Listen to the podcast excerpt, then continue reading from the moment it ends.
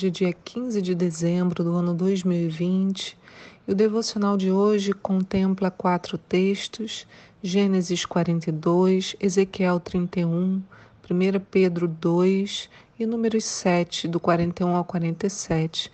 Lembrando que toda parte de números, se vocês observarem na, na figurinha né, que mostra os textos devocional dessa semana, temos um compilado de textos especiais para a festa de Hanukkah. E a festa de Hanukkah também tem uma série de vídeos explicando cada dia um pequeno detalhe sobre essa festa. Os vídeos estão também no YouTube da igreja, ca.tv, Comunidade da Aliança TV. Você pode procurar lá. Bom, eu sou a pastora Nícia e a pergunta que vai mover o nosso devocional hoje é: será que tudo é perseguição? Uma das frases que usamos muito como cristãos é: Ah, menina, que luta que eu estou passando. Ou, ai, quanta perseguição no meu trabalho. Não é verdade? Não usamos muito esse vocabulário? Mas toda vez que uma coisa dessas nos acontece, também é momento de refletir. Tem gente falando mal de você? A questão mais importante é: eles têm razão? Essa análise tem que ficar em nossa cabeça o tempo inteiro e é sobre isso que o texto de hoje trata. Na primeira carta de Pedro, no capítulo 2, há uma discussão muito interessante de acompanharmos. Ela começa nos instigando a buscar a pureza. Vejamos lá no versículo 1. Portanto, livrando-nos de toda malignidade, de todo engano, hipocrisia, inveja e toda espécie de maledicência, desejai o puro leite espiritual, como crianças recém-nascidas, a fim de crescerdes por intermédio desse alimento para a salvação, se é que já provastes que o Senhor é bom.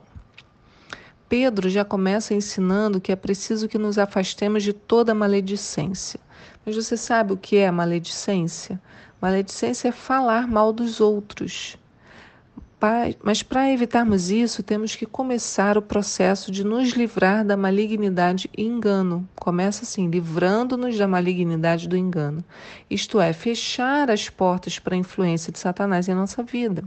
Depois, tirar de nós a hipocrisia e a inveja. Como falamos em um outro momento, a melhor forma de lutar contra a inveja é trazer luz, isto é, falar com sinceridade, honrar, não esconder os sentimentos. E quando observarmos isso, tudo isso, seremos capazes de evitar a maledicência. E ele continua no versículo 4: Achegando-vos a ele a pedra viva, rejeitada pela humanidade, mas eleita e preciosa para Deus, vós também, como pedras vivas, sois edificados como casa espiritual, com o propósito de ser de sacerdócio santo, oferecendo sacrifícios espirituais aceitáveis a Deus por meio de Jesus Cristo. Porquanto assim está registrado na Escritura: Eis que ponho em Sião uma pedra angular, escolhida e preciosa, e aquele que nela necessita, sua confiança jamais será envergonhado. Assim sendo para vós os que credes, ela é preciosa, mas para os que não creem, a pedra que os construtores rejeitaram tornou-se a principal, a pedra angular, e a pedra de tropeço e rocha para causa e queda. Porquanto Aqueles que não creem tropeçam na palavra por serem desobedientes, todavia para isso também foram destinados. Depois, então, né, Pedro aqui começa a falar sobre Jesus e o seu papel nesse mundo. A pedra angular ela é muito interessante. Na forma como as casas eram construídas naquela época, a pedra angular era colocada na esquina, isto é, na união de duas paredes, e a partir daquela pedra todas as demais eram acrescentadas. Seria o equivalente nos dias de hoje aos alicerces de uma casa, isto é, ou aquilo que oferece a base, o fundamento. Então Jesus se tornou para nós esse fundamento. E por que Jesus também se torna essa pedra de tropeço? Né? Como é que pode a mesma pessoa ser uma pedra angular e uma pedra de tropeço? O que o texto está dizendo é que a existência de Jesus denuncia a maldade do homem. Isso é, Jesus é como um fósforo que é aceso no meio de uma sala escura. Enquanto ninguém acende a luz, não nos damos conta de quão escura a sala está. Mas quando o foco de luz aparece, aí se vê a realidade. Então, esse é o, o que acontece né, com os homens em relação a Jesus quando não creem nele. E aí Pedro volta ao assunto do nosso papel como povo de Deus. No versículo 9 ele diz: Porém vós sois geração eleita, sacerdócio real, nação santa, povo de propriedade exclusiva de Deus, com propó cujo propósito é proclamar as grandezas daquele que vos convocou das trevas para a sua maravilhosa luz. Vós sim que antes não erais povo, mas agora sois o povo de Deus. Não tinhas recebido a misericórdia, contudo agora a recebestes. Amados, exorto-vos como a peregrinos estrangeiros, a vos absterdes das paixões da carne que batalham contra a alma. Seja exemplar o vosso comportamento entre os gentios, para que naquilo que falam mal de vós, como se fosseis pessoas que vivem praticando o que é mal, ao observarem as vossas obras, glorifiquem a Deus no dia em que receberem a revelação. Olha que coisa maravilhosa. Então, olha o que Pedro é, diz, né?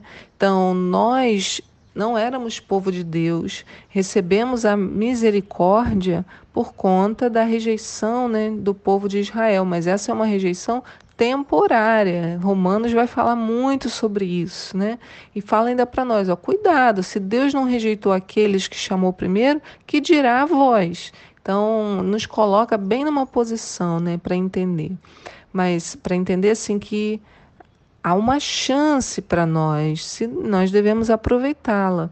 Mas isso não significa que Deus tirou da sua vista o seu povo, né, o povo de Israel. Não, Deus nos enxertou onde eles estão. É diferente, né? Não ocupamos lugar de ninguém.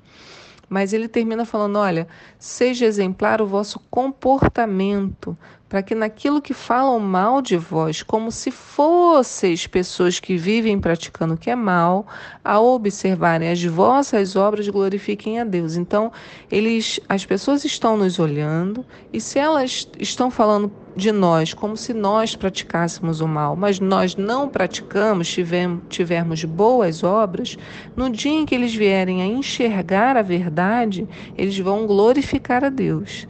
Porém, se eles falam mal de nós, porque nós praticamos o que é mal, quando eles observam as nossas boas, as nossas obras, então no dia em que a revelação vier para eles a respeito do amor de Deus, eles vão olhar para nós e vão ter certeza. É, Nícia realmente é tudo aquilo que eu imaginei, né? Só faz bobagem. Então ele argumenta isso. No versículo 13, ele vai falar então: Por causa do Senhor, submetei-vos a toda a autoridade constituída entre os povos, seja o rei como principal monarca, seja os governantes como por ele enviados, para punir os praticantes do mal e honrar os que fazem o bem. Porque a vontade de Deus é que, praticando o bem, caleis a ignorância dos insensatos. Considerando que sois livres, não useis a liberdade como pretexto para fazer o que é mal mas vivei como servos de Deus.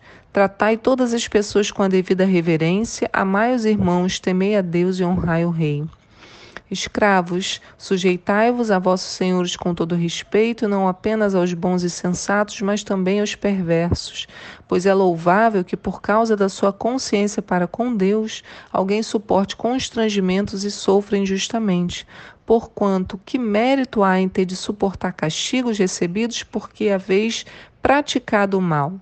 Entretanto, se suportais sofrimento quando fazeis o bem, isso é digno de louvor diante de Deus. Então vejam, o que ele começa argumentando é que a gente tem que se submeter à autoridade, qualquer que seja ela. Então, porque se nós fizermos o que é certo, a gente vai calar a ignorância dos insensatos. Então ele diz: considerando que vocês são livres, não useis a liberdade como pretexto para fazer o que é mal mas vivei como servos de Deus. Eu acho isso muito interessante, porque isso complementa o que diz depois, né, que a gente vai se sujeitar não apenas aos chefes bons e sensatos, mas também aos perversos. Isso não significa que eu tenho que ficar nesse emprego para o resto da vida. Então, eu vou, claro, se esse chefe é muito ruim, eu vou buscar outra alternativa, né? Não vou ficar ali. Mas enquanto eu estiver ali, eu estou sob a autoridade desse chefe. Então, ah, porque ele é muito mal, então ele me manda fazer tal coisa, eu não vou fazer? Quem vai estar errado sou eu, porque a minha tarefa é o trabalho. Então, eu tenho que executar o que o meu trabalho diz que eu tenho que fazer. Então, ele pode, oh, você vai carregar essa pedra aí o dia inteiro. Olha, ele pode estar pedindo uma coisa que é uma grande bobagem, ou ele pode ter feito isso falando com muita ignorância, mas eu vou ter que executar porque é meu trabalho.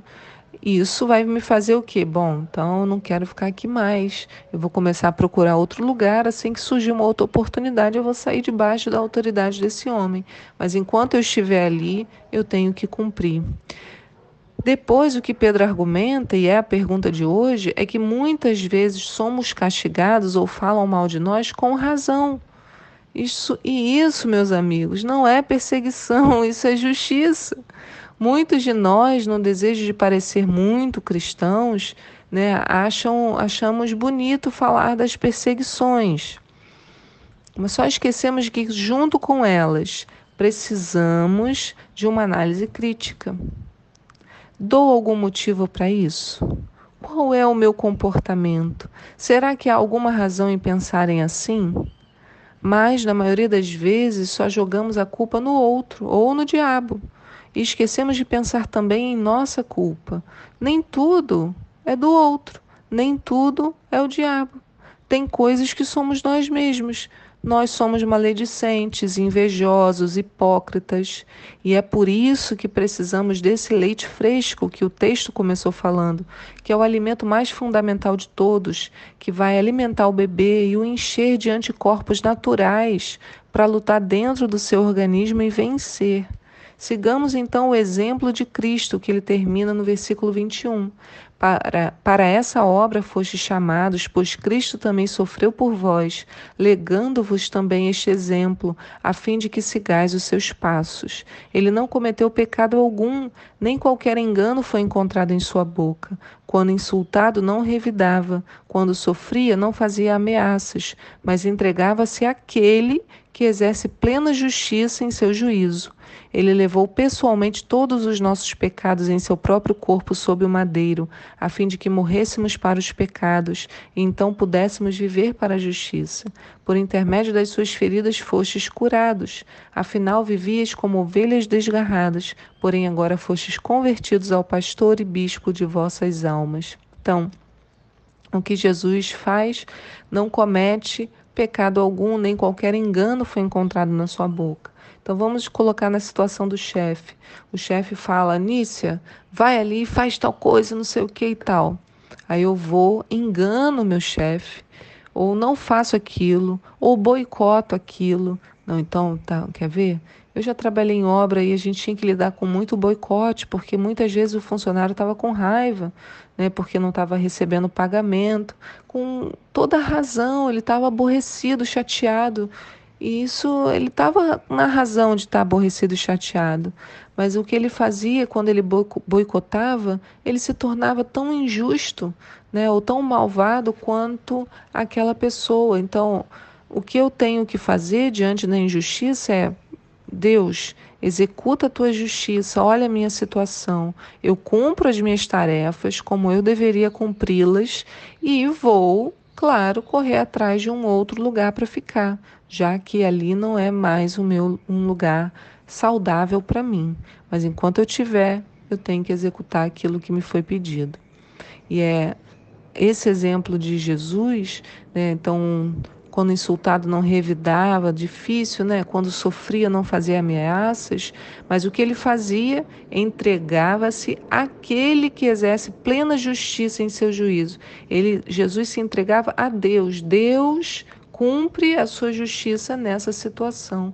E é assim que a gente tem que fazer, ouvir a voz do Senhor, nos entregar àquele que plena, que exerce a plena justiça e seguir e o nosso Deus fará o seu tempo, a justiça dele. Que o Senhor te abençoe no dia de hoje, que essa palavra nos leve a essa reflexão, que o nosso coração esteja em paz. Fique com Deus. Tchau.